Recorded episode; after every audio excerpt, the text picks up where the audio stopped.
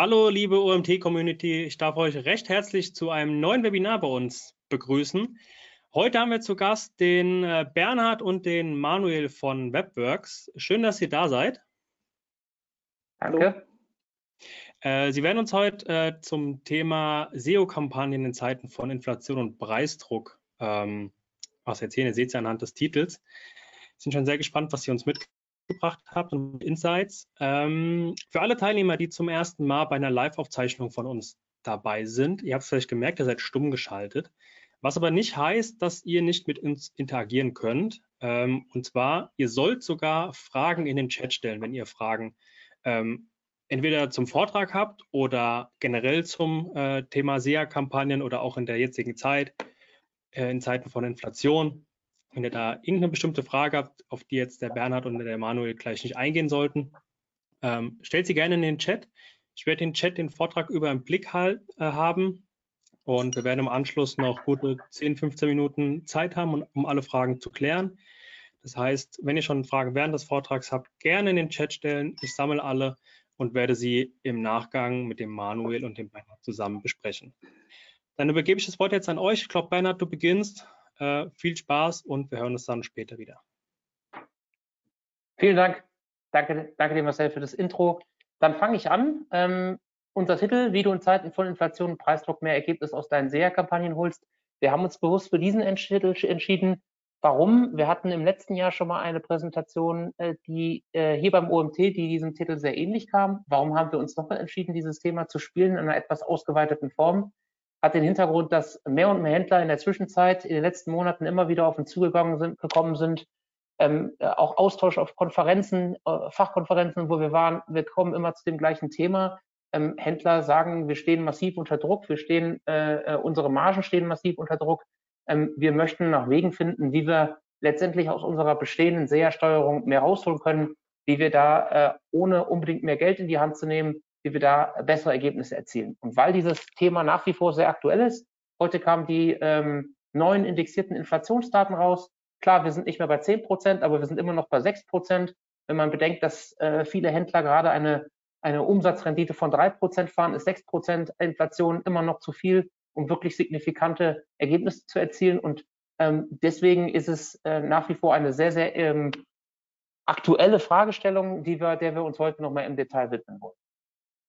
Genau. Manuel, ich nehme an, du stellst dich selber gleich nochmal kurz vor. Ähm, ich springe jetzt nochmal kurz äh, in die mhm. heutige Agenda. Ähm, wir stellen uns kurz vor, wir führen mal durch einige Case Studies, was wir so erreichen konnten bei spannenden Kunden, größeren und mittelständischen Unternehmen, ähm, deren äh, Steuerung wir äh, hier bei Webworks betreiben. Ich würde dann die Rahmenbedingungen äh, nochmal kurz darstellen, in welchem Umfeld oder in welcher Historie und welchen Druck, Spannungsfeldern bewegt sich das Thema Steuerung im Google Ads Bereich und würde dann die verschiedenen, oder Manuel würde dann die verschiedenen Steuerungsansätze nochmal im Detail vorstellen und zeigen, wie macht man das, wie setzt man das Ganze um und mit welchen Ergebnissen kann man da rechnen, wenn man das tut. Legen wir los. Mein Name ist Bernie, ich bin Gründer von Webworks, äh, mache äh, Online-Marketing seit 2007. Neben mir ist der Mario, äh, Co-Founder von Webworks. Wir sind eine Agentur, die rein spezialisiert ist auf Marketing für Online-Shops helfen also mittelständischen und großen Unternehmen beim Aufbau und der Weiteroptimierung des Online-Marketings in verschiedenen Bereichen. Ähm, wir haben weit über 100 Kundenprojekte im SEO und SEA realisiert, sind Google Premium Partner in Deutschland, gehören also hier zu den Agenturen, die mit die größten Budgets verwalten und sind Top 100 SEO, äh, gehören zu den Top 100 SEO SEA Agenturen laut iBusiness.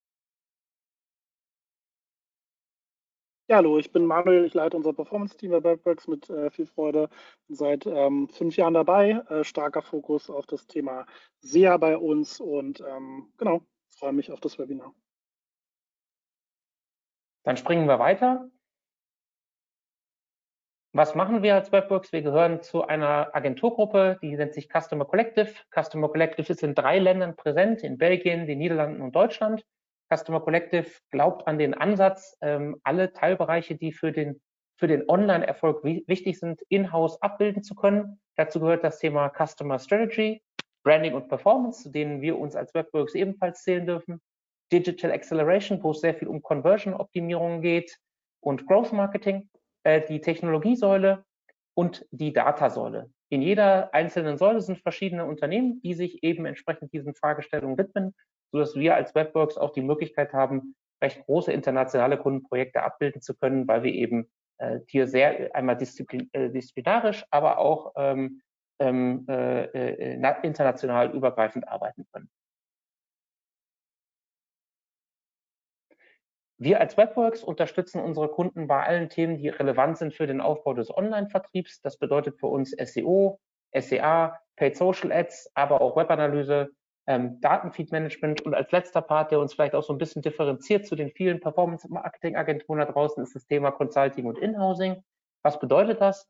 Ähm, wir haben früh festgestellt, dass ähm, viele Unternehmen Schwierigkeiten haben, erfahrene Mitarbeiter für ihr, äh, für ihr, für die jeweilige Marketingdisziplin zu finden. Also sprich zum Beispiel für das Thema SEA, über das wir heute sprechen, tun sich also schwer, ähm, erfahrene SEA-Mitarbeiter für ihren Standort zu gewinnen. Und das Inhousing ist quasi eine Antwort auf diese Herausforderung.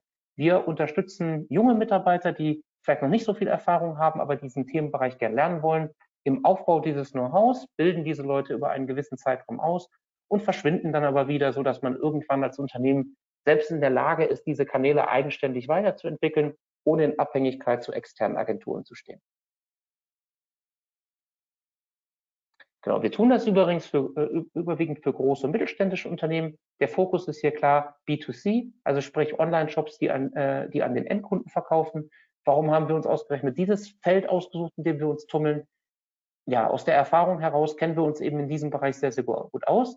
Und wir wissen eben auch, dass gewisse Budgets erforderlich sind, um in einem sehr umkämpften Markt wie Möbel, Mode, Fitness etc. eben gute Ergebnisse zu erzielen. Und ähm, äh, wissen eben auch, dass man eine ganze Menge testen und ausprobieren muss, bis man wirklich nachher richtig gut in einem Thema wird.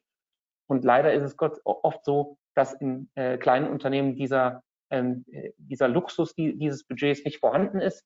Und dementsprechend glauben wir, dass wir mit unserem Wissen und dem Expertentum, was wir uns über die Jahre aufbauen konnten, dann eher helfen können, wenn Unternehmen schon ein bisschen Vorerfahrung haben und jetzt einfach die nächste Stufe des Wachstums zünden möchten. Genau, kommen wir zu den Case Studies, die ich eingangs versprochen habe. Ich möchte anfangen mit einem äh, Kunden von uns namens MyCare. MyCare ist eine Online-Apotheke und äh, bei MyCare stellte sich eben nach der Corona-Phase, die natürlich äh, sehr, sehr gut lief bei vielen Online-Händlern, wo ähm, ja, ähm, der Stationärvertrieb ja äh, schwächelte ähm, äh, und online oftmals der einzige Vertriebskanal war, hatten viele Online-Händler eben in der Corona-Zeit, natürlich abhängig von der Branche, teilweise sehr, sehr gute Zahlen. Und MyCare kam im, äh, im Jahr 22 auf uns zu und sagte, Mensch, guck mal, unsere Zahlen hingen, hingen deutlich oder hinken deutlich den, ähm, den Ergebnissen hinterher, die wir in 2021 gefahren haben. Da war, waren unsere Zahlen deutlich besser.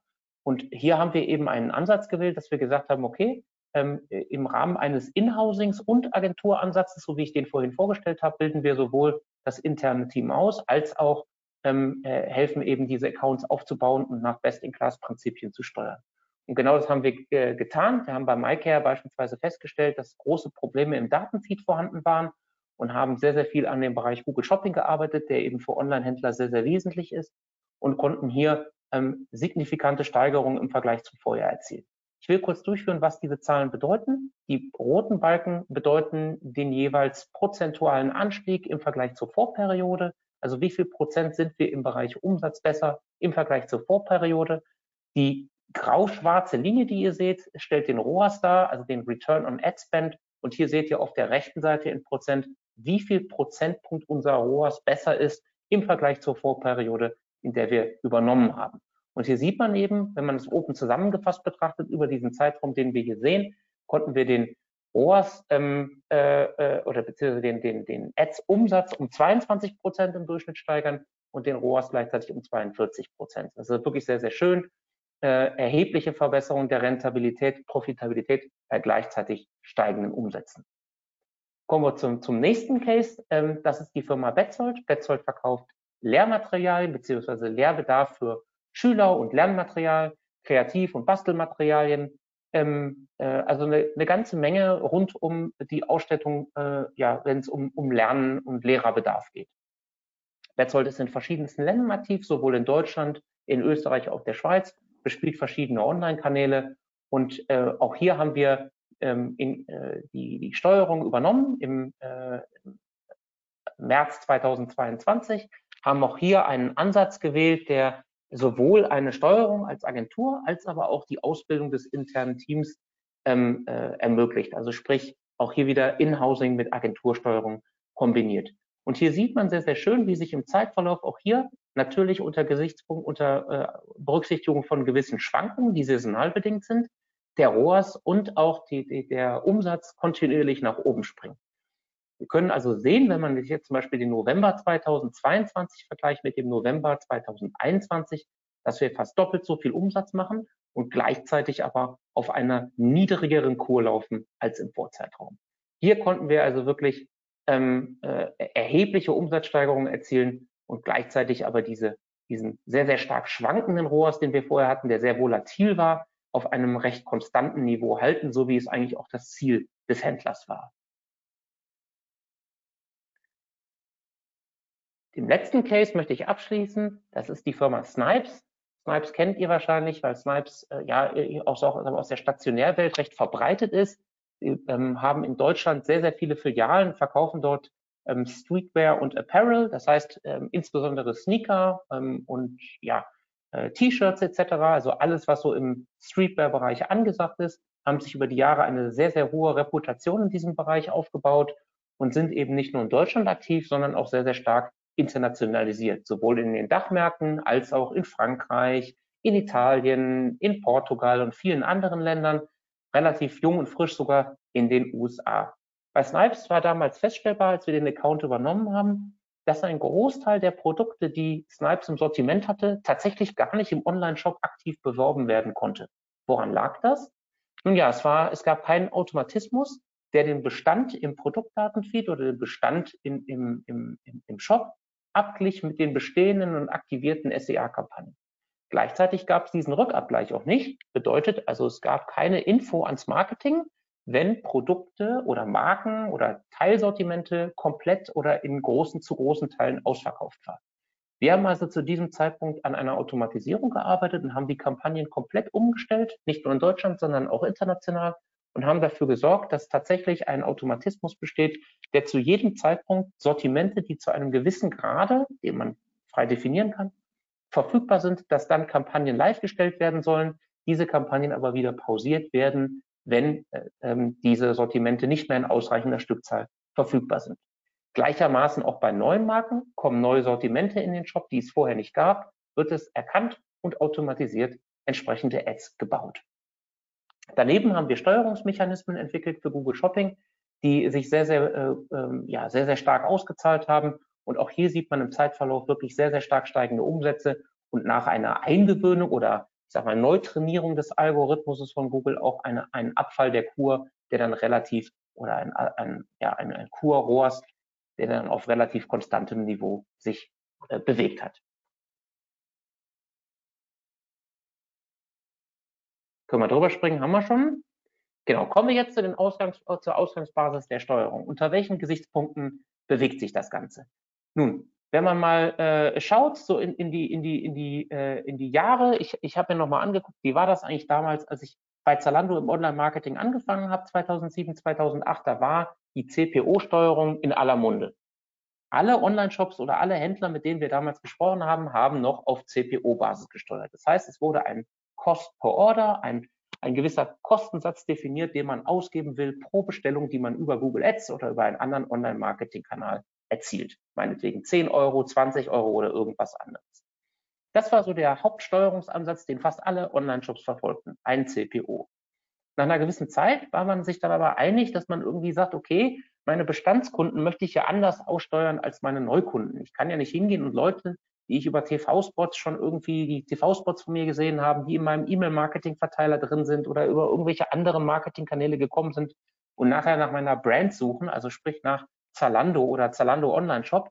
Für die Leute möchte ich ja nicht den gleichen CPO ansetzen wie die Kunden, die ganz neu akquiriert werden über Google Shopping oder über Non-Brand-Textanzeigen, wo jemand nach Nike-Sneaker gesucht hat.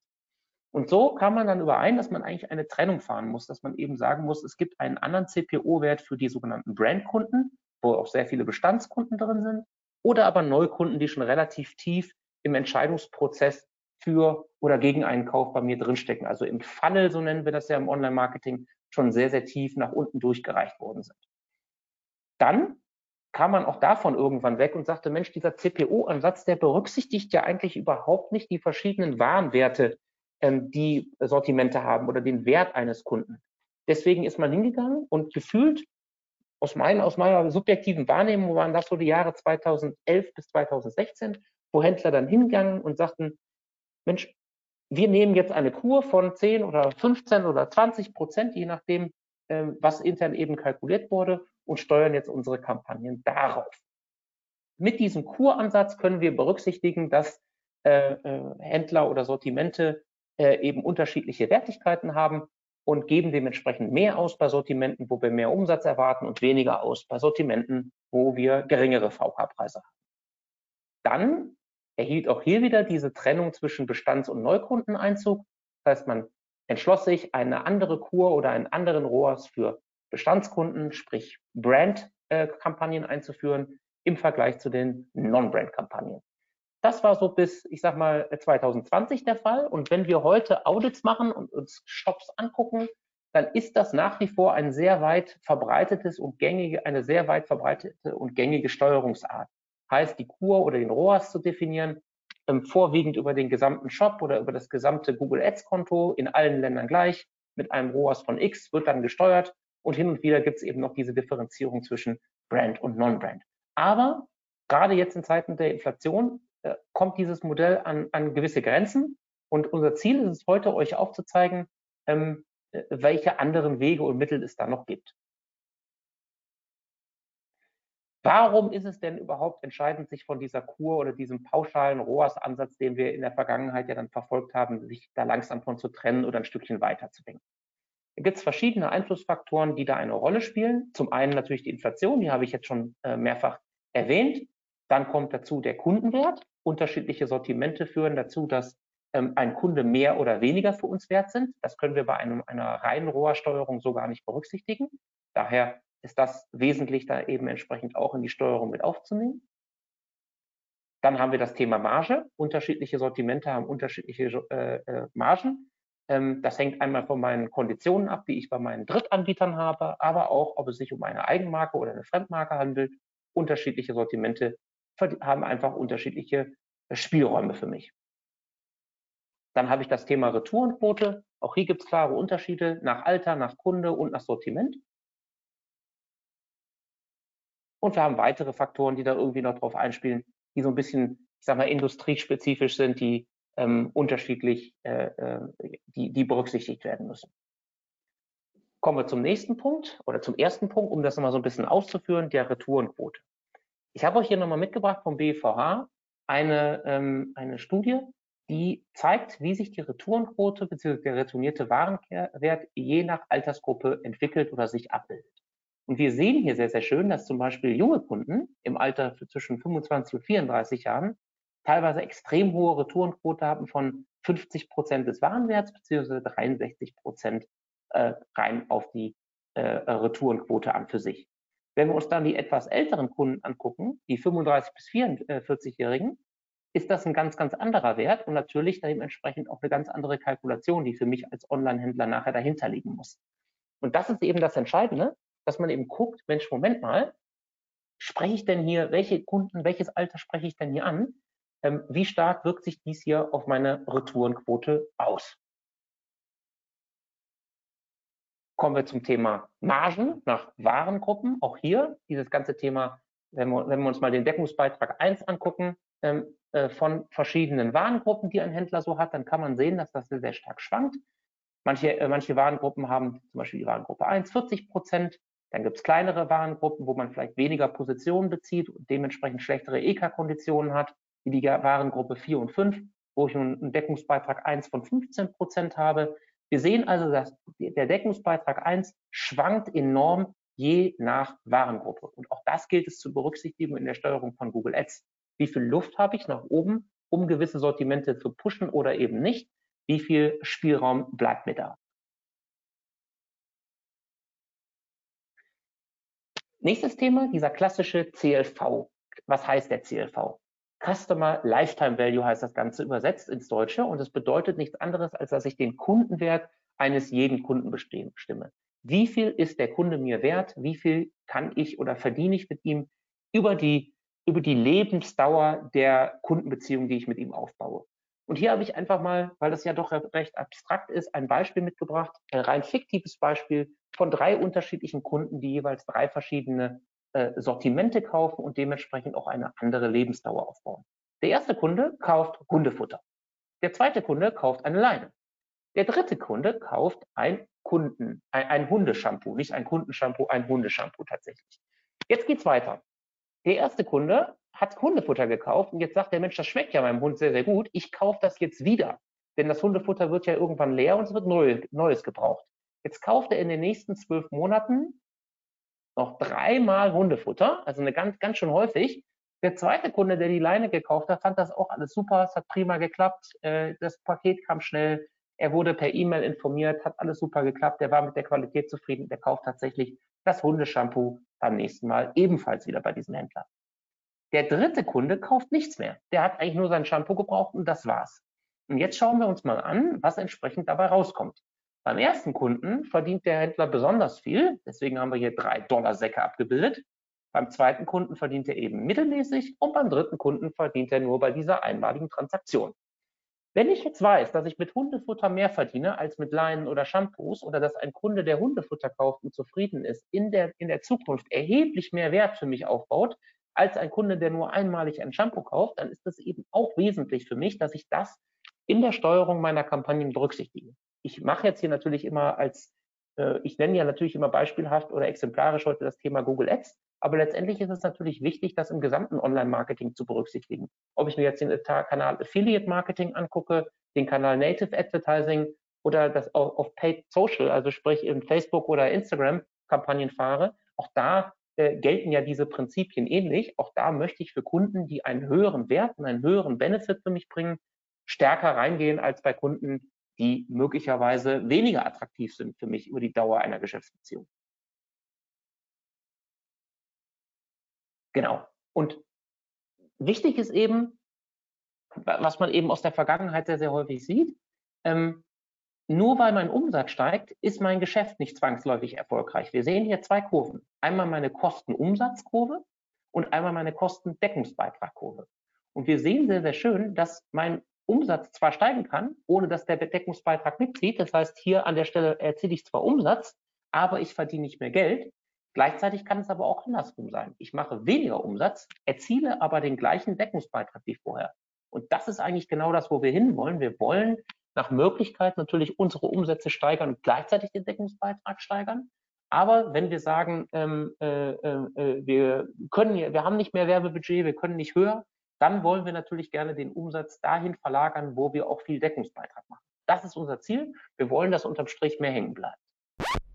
Sorry Leute für die Unterbrechung, aber an der Stelle muss ich ganz kurz Werbung machen für den OMT 2023 am 13. Oktober in Mainz.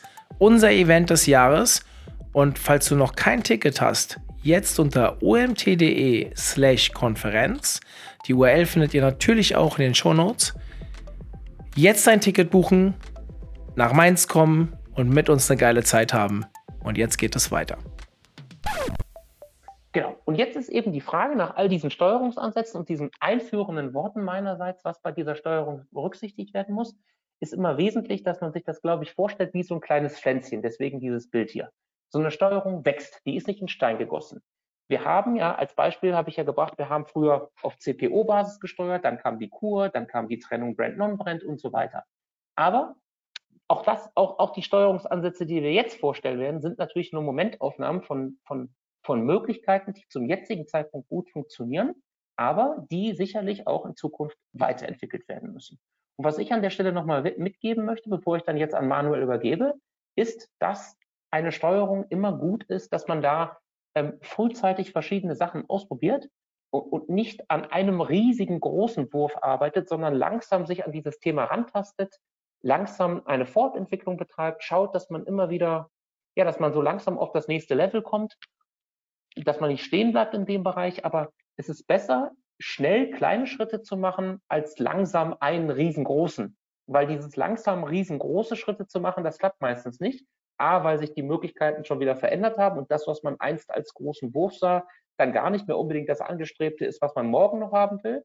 Und das Zweite ist, man verliert unglaublich viel Zeit in der, in der Phase, wo man nichts tut und immer noch in dieser Warteposition ist. Das heißt, lieber langsam vorangehen, Erfahrung sammeln und dann immer weiter an diesen Themen arbeiten, bevor man äh, ein theoretisches Konstrukt baut, was man am Ende gar nicht braucht oder was sich als nicht funktional herausstellt. Gut, Bernie, dann übernehme ich. Ähm, gut, schauen wir uns nochmal diese Steuerungsmodelle ähm, ähm, im Detail an, von denen Bernie jetzt gesprochen hat. Ähm, vielleicht macht es Sinn, einfach jetzt hier in dem Moment nochmal zu schauen, ähm, wie teilt sich das eigentlich auf am Ende? Ich habe einen Bruttowarenkorbwert. Wie zerstückelt sich das hin zu dem Gewinn, der am Ende dann bei mir übrig bleibt? Ähm, ne, dann können wir abziehen erstmal die Mehrwertsteuer von den 120 Euro, die ich für meine Sneaker einnehme. Dann habe ich Return und Stornos. Dann habe ich erstmal einen Netto-Warenkorb von 50 äh, Euro. Dann habe ich da vielleicht einen Wareneinsatz von 25 Euro und einen Deckungsbeitrag 1 ähm, von 25 Euro, der da für mich übrig bleibt. Dann kommen die ganzen äh, Gemeinkosten, die Versand und Logistik, ähm, für die Zahlungsmethoden drauf. Und am Ende habe ich einen ähm, Deckungsbeitrag 2 von 15 Euro in dem Fall. Man sieht schon, das ist deutlich weniger. Und äh, wenn ich mir jetzt noch vorstelle, ich gebe 10 Euro für diesen Sneaker im Schnitt ähm, bei Google Ads aus, 10 Euro Marketingkosten, habe ich einen Deckungsbeitrag 3 von 5 Euro. Also man sieht halt, es bleibt immer weniger und weniger übrig.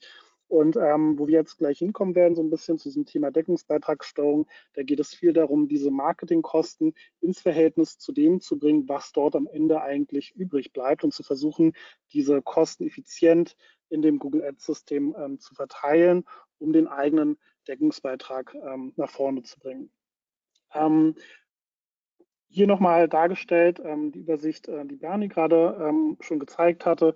Ähm, ne, man startet mit dem CPO. Das ist auch so ein bisschen hier so treppenartig, schwierigkeitsgradartig dargestellt. Dann kommt man zu der klassischen Kur. Das kann man inzwischen sehr gut über ähm, Google Bidding-Systeme auch abbilden. Ähm, Target ROAS wäre hier das Stichwort.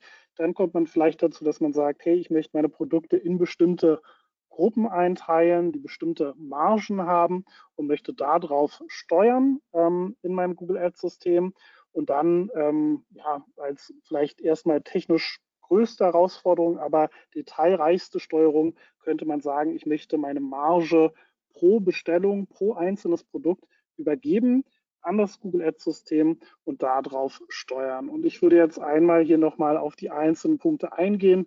CPO überspringe ich mal, haben wir gesehen, ist so ein bisschen etwas aus der Vergangenheit. Ähm, in der klassischen Kurssteuerung, was braucht man erstmal? Man muss halt ein sauberes Conversion Tracking haben. Äh, das Stichwort hier ist vor allen Dingen sauber, es muss gut funktionieren. Ähm, die Wahrheit muss so gut wie es geht an Google übermittelt werden ähm, dann ist es notwendig, den Adspend pro Bruttoumsatz zu bestimmen und dann bestimmte Ziel-ROAS-Werte in Google Ads zu hinterlegen, um dann die Kampagnen auf das immer die gewünschte ähm, Verhältnis zwischen ähm, ähm Umsatz und Kosten zu steuern. Ähm, grundsätzlich immer bei uns dann ne, ist es notwendig, dass wir sowas überprüfen, validieren, unterschiedlich einstellen für Kampagnen. Wir haben gehört jetzt von dem Thema ähm, Neukunden und Bestandskunden und so weiter. Ne, das ist natürlich ein Komplexitätsgrad dahinter. Aber am Ende steuert man immer auf dieser ähm, Bruttokur. Ähm, dazu gehört es, dass wir den Account optimieren, den Feed optimieren, die Kampagnen aufbauen, Targeting und so weiter. Da gehört natürlich viel dazu, aber im Kern ist es halt diese Target-ROAS-Steuerung. Ähm, was ist eine äh, Grundvoraussetzung äh, dabei ist, dass wir immer in diesem System nicht die komplette Wahrheit erfassen können. Es gibt einfach Abweichungen von dem, was man als Bruttoumsatz im Shop bekommt, auch wenn man über eine Google Ad ähm, einspringt, ähm, zu dem, was am Ende dann im Ad-System aufgrund von Cookie-Consent und so weiter ähm, ankommt. Man sieht jetzt hier dieses Beispiel auf der linken Seite, dass man eine Kur von 30 Prozent hat, äh, fiktiv. Und wenn man sich aber mal anschaut, was kommt dann am Ende eigentlich wirklich rüber in meinem Shop, ähm, dann sehe ich halt, dass ich eigentlich eine Kur von 23 Prozent habe. Hier ist es halt auch immer wichtig, ähm, und da arbeiten wir auch stark mit unseren Kunden zusammen, ähm, sich auch wirklich diese Umsätze ähm, insgesamt anzuschauen im Shop und äh, gegebenenfalls auch meinen Ads-Umsatz ins Verhältnis dazu zu setzen und immer zu sehen, wann treten Abweichungen zwischen dem, was ich in Google Ads tracke und dem, was ich halt insgesamt ähm, tracke in meinem Shop auf. Ähm, genau, 30 Prozent, das ist viel. Ähm, hier sehen wir ein Beispiel nochmal. Es kann natürlich insgesamt sehr, sehr gut funktionieren, ähm, dass man den ROAS deutlich verbessert, das heißt die Effizienz steigert und den Bruttoumsatz steigert. Ähm, hier wäre jetzt so ein Beispiel von einem Kunden von uns, wo wir das um 40 Prozent umsatzseitig und 88 Prozent rohrseitig ähm, verbessert haben. Ähm, und ähm, übrigens auch bei diesem Kunden inzwischen als nächsten Schritt, so hatte Bernie das ja auch dargestellt, ähm, inzwischen in dieser Deckungsbeitragssteuerung ähm, sind. Vielleicht, wenn wir in dieses Thema reinspringen, Deckungsbeitragssteuerung, was ist das, das, ähm, das Wichtige erst einmal, dass man die Voraussetzung hat, im Unternehmen selbst zu sagen, ich möchte meine Produkte clustern, also bestimmte, ähm, bestimmte Produktgruppen einordnen, die eine entsprechende Margengruppe haben. Also, weiß ich nicht, 20 bis 30 Prozent 40 bis 50 Prozent, 60 bis 70 Prozent, muss man natürlich immer aufpassen, wie das in dem einzelnen Unternehmen verteilt ist, diese einzelnen Margen auf den Produkten. Ähm, auch wichtig, dass man dazu sich anschaut, wie viel Umsatz machen die entsprechenden Produktcluster denn? Macht es denn Sinn, dass ich jetzt nur clustere zwischen 50 und 60 Prozent, ähm, weil ich da sowieso 80 Prozent von meinem Umsatz habe oder ist es bei mir sehr weit äh, gestreut und dementsprechend baue ich diese Cluster anders auf. Dann bestimmt man den Ad-Spend pro Cluster, sagt sich, okay, ich möchte so und so viel ausgeben ähm, für eine entsprechende Margengruppe, ein entsprechendes Portfolio von mir. Oder ich sage halt, ich lasse das Budget komplett offen und steuere einfach mit unterschiedlichen ROAS-Zielen. Ja, dass man einfach sagt, wenn ich eine ähm, eine Margengruppe habe, die tendenziell eine, ähm, eine, ein, ein, ein sehr, eine sehr niedrige Marge hat, äh, dann möchte ich tendenziell dort mit einem höheren ROAS reingehen und möchte nicht ganz so viel Budget in diese Gruppe reinstecken, wie in die Gruppe, die halt bei mir einen hohen Deckungsbeitrag bringt. Grundsätzlich muss man dann natürlich wieder validieren, schauen, wie ist mein Target ROAS, passt das, kriege ich genug Umsatz rein über die entsprechenden Margengruppen, ist mein Clustering so sinnvoll, wie ich es getroffen habe? Ähm, schaffe ich es insgesamt noch, den gleichen Brutto, mein Bruttoumsatzziel zu erreichen? Das sind dann immer wieder die Validierungsprozesse und natürlich gehört auch hier es dazu, dass man all die ähm, ähm, Maßnahmen trifft, die allgemein nochmal der Account-Optimierung helfen. Hier ist nochmal ähm, das beispielhaft äh, auf der einzelnen Produktebene dargestellt, um das nochmal zu veranschaulichen, was dann im Prinzip im Google Ads-System passiert, wenn ich entsprechend äh, diesen Target ROAS anpasse. Wir sehen hier drei Produkte, äh, 1, 2, 3, die haben alle den gleichen Preis. Die verkaufen wir alle in der gleichen Anzahl, immer ein Stück und die haben eine unterschiedliche Marge pro Produkt, 30, 60 und 10 Prozent. In der ganz klassischen Steuerung würde ich jetzt sagen, dieses Produkt bringt mir immer 100 Euro. Ähm, spiele das gerne so aus, Google, pack 20 Euro Adspend rein, ja, am Ende kriege ich dann ähm, insgesamt einen Umsatz von 300 Euro bei Kosten von 60 Euro, macht eine Kur von 20 Prozent und macht einen Deckungsbeitrag 30 Euro für das erste Produkt, 60 Euro für das zweite, 10 Euro für das dritte von 60 Prozent. Wenn ich jetzt sage, ne, wir nehmen jetzt mal an, der CPU bleibt gleich, alles bleibt gleich, nur um das halt einfach am besten zu veranschaulichen.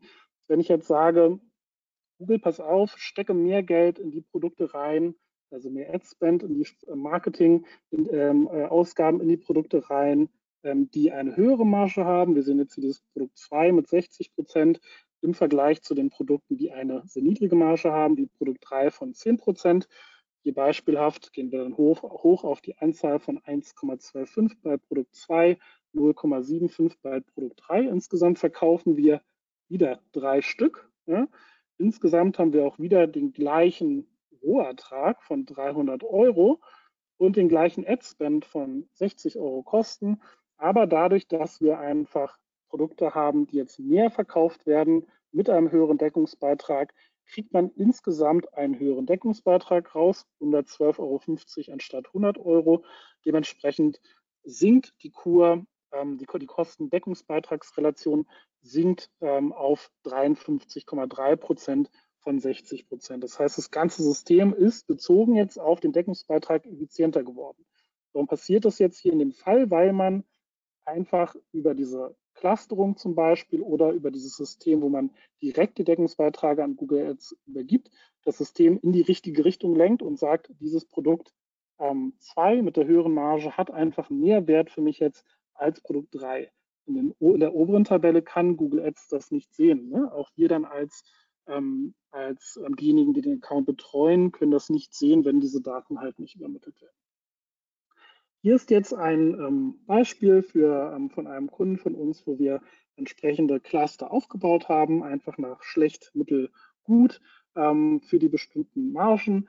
Dann die Kosten ähm, in den entsprechenden Clustern, die gut sind, die hohe Margen haben, hochgetrieben haben ähm, und dementsprechend auch mehr Rohertrag, mehr Umsatz in diesen margenstarken Clustern erzielen konnten und natürlich dementsprechend auch einen höheren Deckungsbeitrag erzielen konnten, weil diese Produkte einfach mehr Deckungsbeitrag ähm, bedeuten. Ähm, kommen wir jetzt noch einmal zu dem ähm, sehr ähm, ja, detaillierten System, wo man die Marge pro Bestellung ähm, übergibt. In dem Fall würde man einfach direkt, sagen wir, ich kaufe jetzt den ähm, Nike Air Force 107 in meinem Shop und dieser Schuh kostet ähm, 95 Euro, dann würde man an Google Ads direkt die Marge übergeben. Sagen wir mal, der Deckungsbeitrag von diesem Schuh wäre 60 Euro, ähm, würde das halt direkt über den Warenkorb an ähm, Google Ads ähm, zurücksenden und ähm, kann dann natürlich halt auch wieder sehr, sehr genau äh, mein Ad-Spend auf den entsprechenden Margen aussteuern. Ich muss dann nicht Gruppen bauen in meinem Google Ads Account und sagen, Margencluster gut steuere ich mit einem lockeren ROAS aus, Margencluster schlecht steuere ich mit einem höheren ROAS aus, also mit einem engeren Renditeziel, sondern ich kann dann sagen, ich steuere auf einem gleichbleibenden ähm, Ziel-ROAS in Google Ads, der aber basiert auf diesen Deckungsbeiträgen, die mir übermittelt werden ähm, und die dann bei diesem Nike-Schuh halt die 60 Euro sind, anstatt die die 100 Euro Rohertrag. Ähm, auch hier gehört es natürlich wieder dazu, das alles zu validieren, das alles auch darauf zu achten, wie entwickelt sich mein Rohertrag. Ja, es ist natürlich immer wichtig, dass man auch schaut, wie ist diese Balance, Balance zwischen Effizienz, Deckungsbeitragssteuerung, aber auch mein Gesamtumsatzvolumen vom Shop ist natürlich wichtig, dass ich das beachte und, ähm, und hier bestimmte Ziele weiterhin treffe. Hier wäre dann ähm, auch so ein Kundenbeispiel, ähm, wo man sieht, dass wir eine konstante Kostendeckungsbeitragskur ähm, sozusagen, also Kosten, ja, wie die Metrik auch immer ist, aber Kostendeckungsbeitragsrelation haben. Ähm, das sind hier diese roten Balken. Da sieht man, hat man eine sehr stabile Entwicklung und schafft es, den Deckungsbeitrag ähm, insgesamt absolut zu steigern. Und das ist natürlich dann wirklich das Endziel, dass man ähm, sehr, sehr sauber auf bestimmten Zielen steuern kann, mein Ad-Spend, meine Marketingkosten im Verhältnis zum Deckungsbeitrag und zeitgleich auf der Deckungsbeitragsebene dann insgesamt äh, skalieren kann, um einfach hinten raus ähm, mehr rauszubekommen.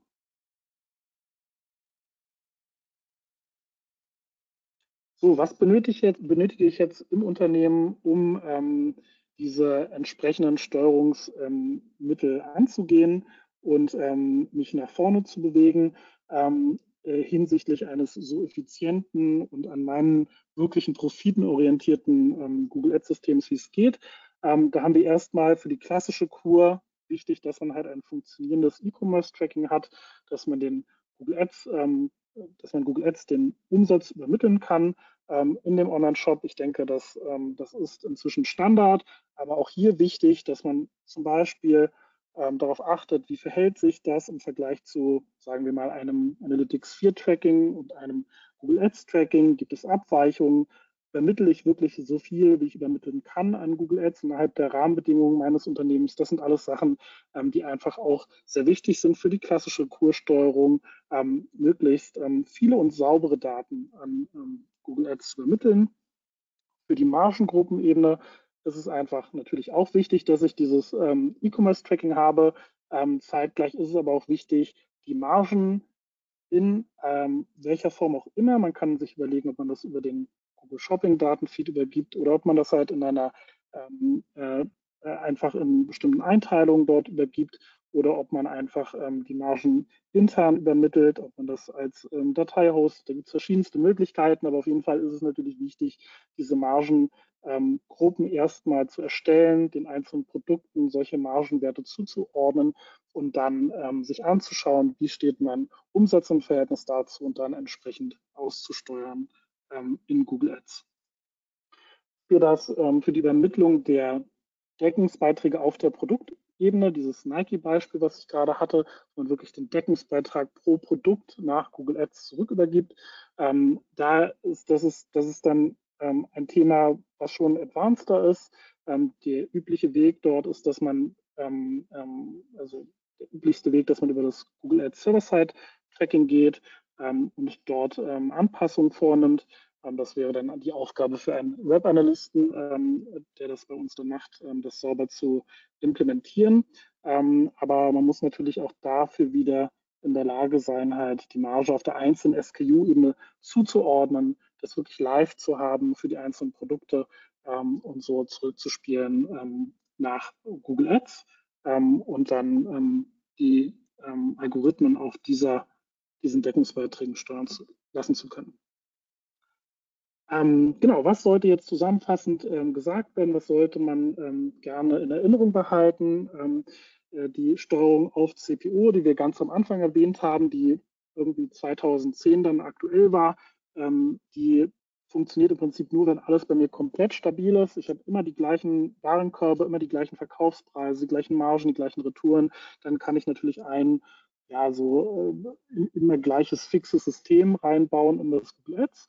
Ähm, für die ähm, Zielkur ähm, ist es wichtig, ähm, man kann damit sehr gute Ergebnisse erzielen. Man kann sehr, sehr, sehr viel verbessern in einem Google Ads Account, um diese Kur insgesamt zu verbessern unter den ähm, Umsatzzielen. Ähm, und da ist es einfach wichtig, dass man sauberes Tracking hat, ähm, dass möglichst so viel Daten, ähm, wie es in, im Eigenrahmen möglich ist, an Google Ads übergeben werden.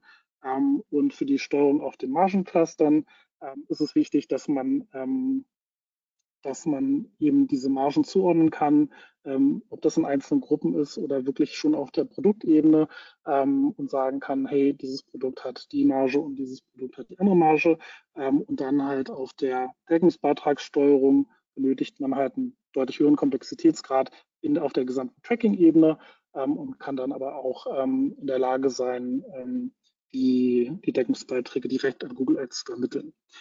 Ähm, grundsätzlich ähm, braucht es dafür natürlich eine gewisse Größe eines Händlers, ähm, dass man diesen, diesen letzten Schritt ähm, vielleicht geht und vielleicht auch wichtig, nochmal so aus meiner Erfahrung heraus, ähm, wirklich mit diesem Thema Kurs starten, hier wirklich sehr, sehr sauber ähm, alles bauen, einen guten, guten Ads-Account haben, sauberes Tracking haben und dann ist so unsere Erfahrung, dass es Sinn macht, halt in Richtung Margencluster zum Beispiel zu gehen und in die Deckungsbeitragssteuerung direkt auf Produktebene. Ähm, genau, Sie können gerne ähm, bei uns ähm, ähm eine kostenlose Google Ads ähm, Session ähm, buchen. Äh, wir sind gerne bereit, uns dann Ihren Google Ads Account anzuschauen, eine Analyse zu machen. das bin dann auch häufig ich und gucke mir das an und stelle Ihnen dann die Ergebnisse vor, welche Optimierungshebel wir sehen in Ihrem Google Ads Account. Vielen Dank. Ja, vielen Dank auch an dich, Manuel. Ähm, Bernie musste leider schon weiter, aber ich gehe stark davon aus, dass du ihm auch die Danke meinerseits weiterleiten kannst. Ähm, wir haben eine gute Punkte. Wir haben jetzt noch zwölf Minuten Zeit, um Fragen zu stellen. Ähm, die mhm. eine oder andere Frage kam jetzt schon rein. Ähm, wenn ihr noch Fragen habt, stellt sie gerne in den Chat. Wir fangen gleich mit den ähm, Fragen an, beziehungsweise auch für alle, die sich die Aufzeichnung im Nachgang anschauen. Für alle, die es nicht wissen, unsere Webinare werden aufgezeichnet. Man kann sich die im Nachgang auch nochmal anschauen. Auch die Präsentation kann man sich im Nachgang nochmal runterladen. Ähm, ihr habt die Möglichkeit, wie vom Manuel gerade vorgestellt, gerne auch in den direkten Austausch im Nachgang per Mail Kontakt äh, mit ihm oder auch mit dem Bernie aufzunehmen. Ähm, kommen wir mal zu den äh, drei Fragen, die bisher reinkamen. Mhm. Mit, welchen, mit welchem Kampagnentyp wurde der ROAS gesteigert? Ich glaube, da ging es relativ am Anfang um die Case Studies, die ihr gezeigt hattet. Ja, ja, das kommt immer wirklich auf den Kunden an. Ähm, das kann wirklich, ähm, bei den Case Studies ähm, hatten wir auch verschiedene Kampagnentypen im Einsatz. Ähm, Performance Max ähm, funktioniert, haben wir inzwischen ähm, auch gute Erfahrungen mitgemacht, auch Performance Max in Zusammenarbeit mit Google Shopping, auch mit klassischen Search-Kampagnen. es ist einfach gut, da den gesamten, das gesamte Arsenal von Google Ads zu benutzen und wirklich halt auf die einzelnen Kunden Kunden anzupassen. Ähm, aus den Cases, die wir dargestellt haben, das sind, ist tatsächlich ein Mix aus vielen ähm, verschiedenen Kampagnentypen. Okay, dann eine Frage zu ähm, Betzold. Hier wurden Max-Kampagnen-Typ auf Search ausgelegt. Wäre es nicht besser, Max-Performance-Kampagnen mit Shopping-Feed auszulegen? In Klammern, dort den Feed nach Kategorien gliedern und Search-Kampagnen mit Keywords. Mhm.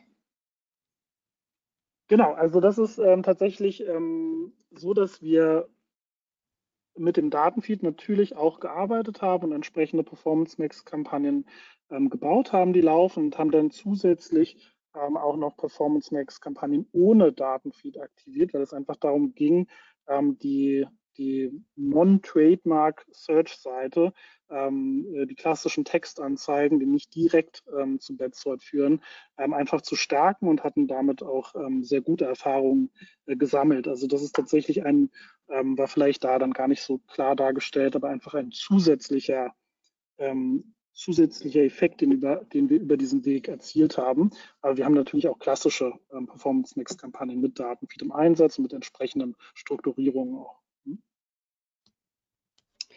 Ähm, ja, kam, glaube ich, noch eine Anschlussfrage zu der Antwort davor.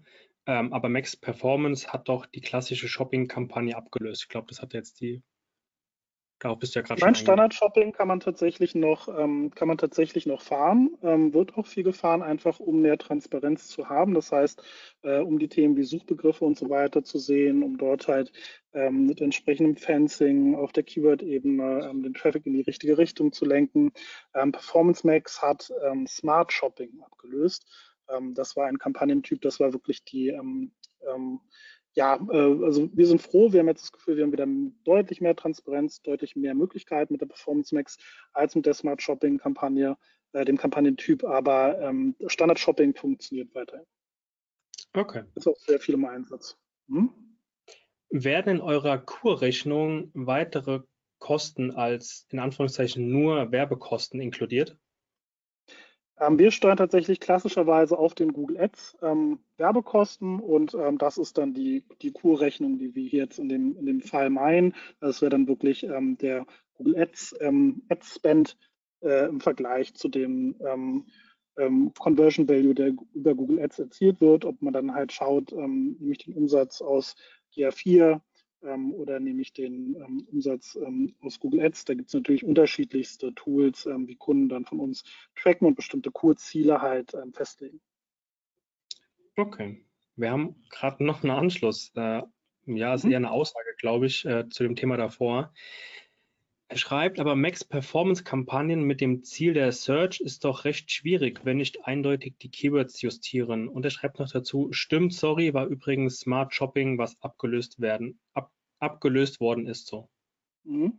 Genau, also es ist ähm, tatsächlich möglich, wenn man dann halt ähm, über die entsprechenden Audience-Signale arbeitet. Das ist was, was wir viel sehen, auch wenn wir Accounts analysieren, dass wir dort ähm, ja eine große Vernachlässigung auf der, auf, der, auf der Seite sehen. Man kann halt wirklich sehr viel mit, mit Search Terms arbeiten auf der Audience Signal Seite und dann wirklich halt ähm, ähm, auch Performance Max in die richtige Richtung schicken. Ähm, und da war halt die Erfahrung ähm, bei dem ähm, Kundenaccount, dass wir halt auch ohne den Datenfeed es schaffen konnten, in die richtige Richtung den, den, den, den Traffic zu schicken. Okay. Thema Steuerung per Margengruppen. Wie finden wir am Ende heraus, ob die Produkte, welche Klicks erzeugt haben, wirklich gekauft haben? Ergibt es Sinn, Margengruppen zu verwenden, ohne die Blackbox in Anführungszeichen Tracking aufzulösen? Gegebenenfalls wurden über die hochmargigen Produktanzeigen niedrigmargige Produkte gekauft. Ja, das ist eine sehr gute, sehr gute Frage. Ähm, das ist wirklich ähm, ähm, immer ein wichtiger Punkt. Ähm, dazu gehört auch bei uns eine Analyse vorab, die wir machen, um zu schauen, ähm, wie sieht das aus? Ist der geklickte, ist das geklickte Produkt? Weil die Frage kommt daher, um das vielleicht nochmal kurz ähm, auszuholen. Ähm, wenn ich über die Margencluster arbeite, dann übergebe ich halt die Marge auf dem geklickten Produkt. Also sagen wir, ich klicke jetzt auf diesen Nike Air Force in rosa, gehe in meinen Shop. Dieser Air Force hat eine Marge von, also hat einen Deckungsbeitrag von 60 Euro anstatt 100. Gehe rein in den Shop und kaufe mir am Ende einen Reebok, ähm, der einen Deckungsbeitrag von 80 Euro hat. Ähm, dann ähm, habe ich natürlich ein Problem in der Margensteuerung, wenn ich das über die Cluster mache. Das heißt, da ist es wirklich wichtig zu schauen, ähm, wie groß ist die Wahrscheinlichkeit, dass das geklickte Produkt auch dem gekauften Produkt entspricht. Dazu machen wir eine Analyse für den jeweiligen Shop, ähm, um das ins Verhältnis zu setzen. Ansonsten ist für die, auf, auf die Frage bezogen, ähm, ist natürlich dann auch wichtig, immer wirklich insgesamt den Deckungsbeitrag zu beobachten, das ordentlich halt ähm, visualisiert zu haben. Auch dafür haben wir dann die entsprechenden ähm, Dashboards, dass sich das nach vorne entwickelt. Und die letzte Lösung, die ich vorgestellt habe, die tatsächlich auf dem Warenkorb trackt, die ähm, hebelt natürlich dieses Problem dann aus, ne? weil man am Ende wirklich den, den Deckungsbeitrag von dem Reebok-Schuh ähm, ähm, in das äh, Google Ads-System übergibt, in dem Beispiel jetzt. Und ähm, dementsprechend man dann wirklich halt auch direkt auf den, auf den Margen steuert. Da eine An Anschlussfrage auf dem Verfasser direkt. Wie bekommt ihr eine solche Analyse hin? Ähm, wir setzen wirklich den Deckungsbeitrag ins Verhältnis, äh, also wie wir das jetzt im Detail machen, ich glaube, das ist jetzt sehr, führt sehr, sehr tief ins Detail, das ist auch eine Sache, die unser Webanalyst macht. Ähm, als Basis dafür ähm, dient uns ähm, Google Analytics ähm, häufig, das funktioniert auf der Ebene am besten. Ähm, ist jetzt, ist, wäre sehr technisch, wäre auch eine Frage eher für den Webanalysten, der diese Analyse macht. Okay, wenn da nochmal Klärungsbedarf ist, also an den Verfasser gerade, gerne auf Manuel oder Bernie da direkt zukommen und da den genau, Austausch. gerne uns nochmal schreiben ähm, und dann können wir das gerne ähm, gemeinsam auch eruieren. Also es ist auf jeden Fall äh, möglich und wichtig. Genau, perfekt. Gut, dann hätten wir alle Fragen geklärt mit Blick auf die Uhr. Ähm, sind wir auch langsam beim Ende angekommen. Dann würde ich sagen, ähm, entlassen wir euch in den Nachmittag. Ich hoffe, in den warmen und sonnigen Nachmittag. Zu uns, zumindest bei uns hier im Rhein-Main-Gebiet ist es äh, angenehm warm. Vielen Dank nochmal, Manuel, an dich. Ähm, der eine oder andere ist schon aus dem Webinar rausgegangen, hat äh, sich bedankt für das aufschlussreiche und gute Webinar. Ähm, würde mich freuen, wenn ihr demnächst wieder dabei seid. Danke nochmal an Bernie. Äh, bitte weiterleiten. Und ja, dann wünschen wir euch alles Gute, schönen Tag noch und bis zum nächsten Webinar bei uns. Bis dahin, ciao. Vielen Dank.